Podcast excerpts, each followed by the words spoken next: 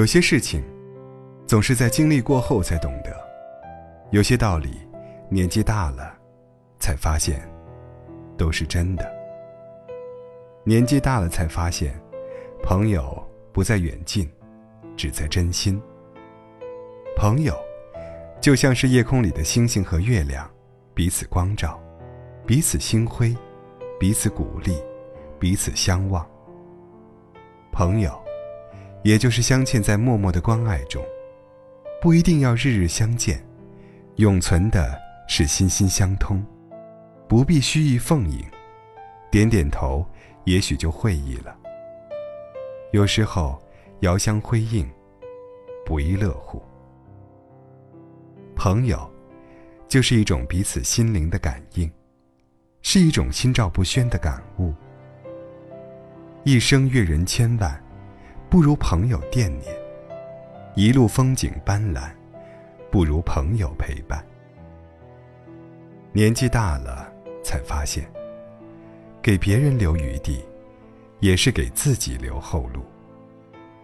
古希腊神话里有这样一个传说：太阳神阿波罗的儿子法厄同，驾起装饰豪华的太阳车，横冲直撞，恣意驰骋。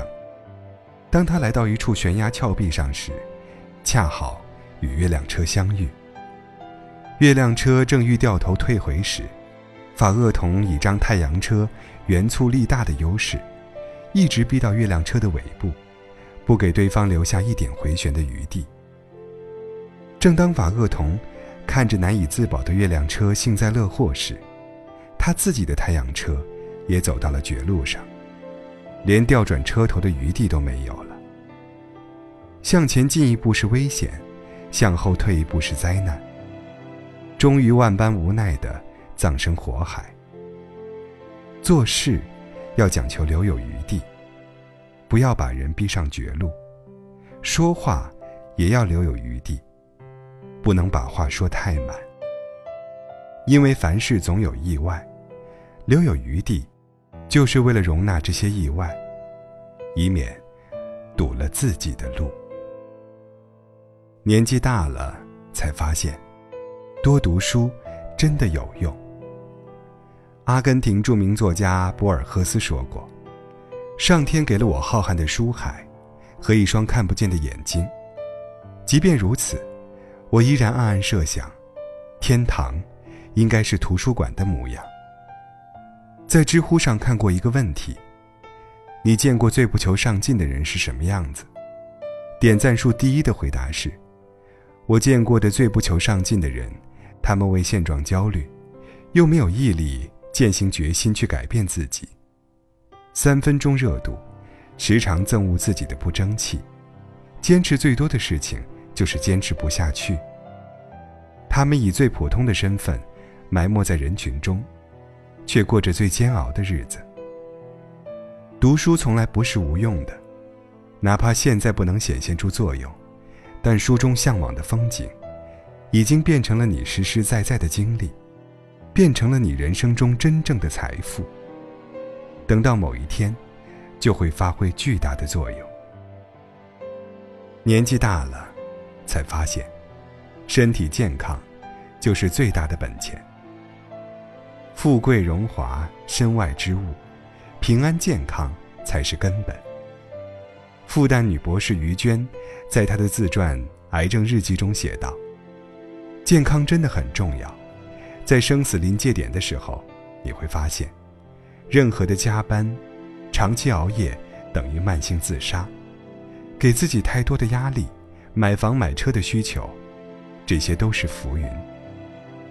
如果有时间。”好好陪陪你的孩子，把买车的钱给父母亲买双鞋子，不要拼命去换什么大房子，和相爱的人在一起，蜗居也温暖。正如一书所言，我的归宿就是健康与才干。很多东西，只有当我们快要失去的时候，才倍感珍贵。感情是这样，健康也是这样，所以。不要让将来的你讨厌现在只顾努力，但透支健康的你。年纪大了才发现，别总是把最好的留到最后。有时你以为的节俭，反而是一种浪费，因为吃的、穿的、钱等等，都会在时光的逝去中，慢慢丧失原来的价值。因为时间不会等你，当你想要好好享受生活时，也许你会发现，自己已经不能一口气爬到山顶了。别把最好的留到最后，因为美丽不会停留。不要等你再拿出自己的花裙子时，却发现已经过了穿它的年纪。别在秋天寻找春风的足迹，也别在冬天寻找秋月的影子。我们要在适合的季节享受最美的生活，无论是二十岁、三十岁、六十岁，还是七十岁，都要尽情的、高调的去玩乐，把握好现在的每一刻。美好不停留，像春风来又走。生命来来往往，没有来日方长。你不及时享用，待你享用时，它已改变了味道和模样。一个人若思想通透了，行事就会通达，内心就会通泰。有欲而不执着于欲，有求而不拘泥于求。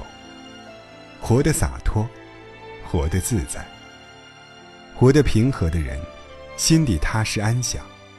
云过天更蓝，船行水更悠。往事终将如烟，时过就得翻篇。如果总是纠结，人生哪有晴天？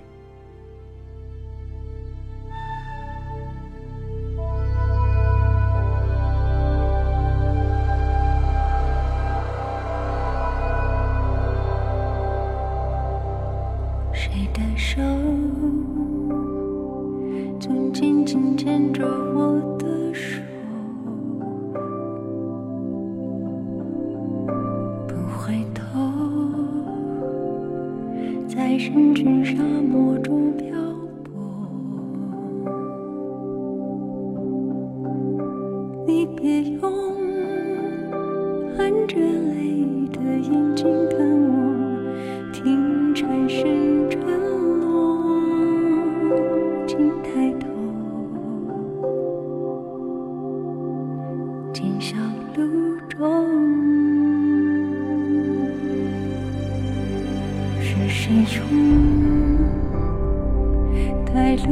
早已一直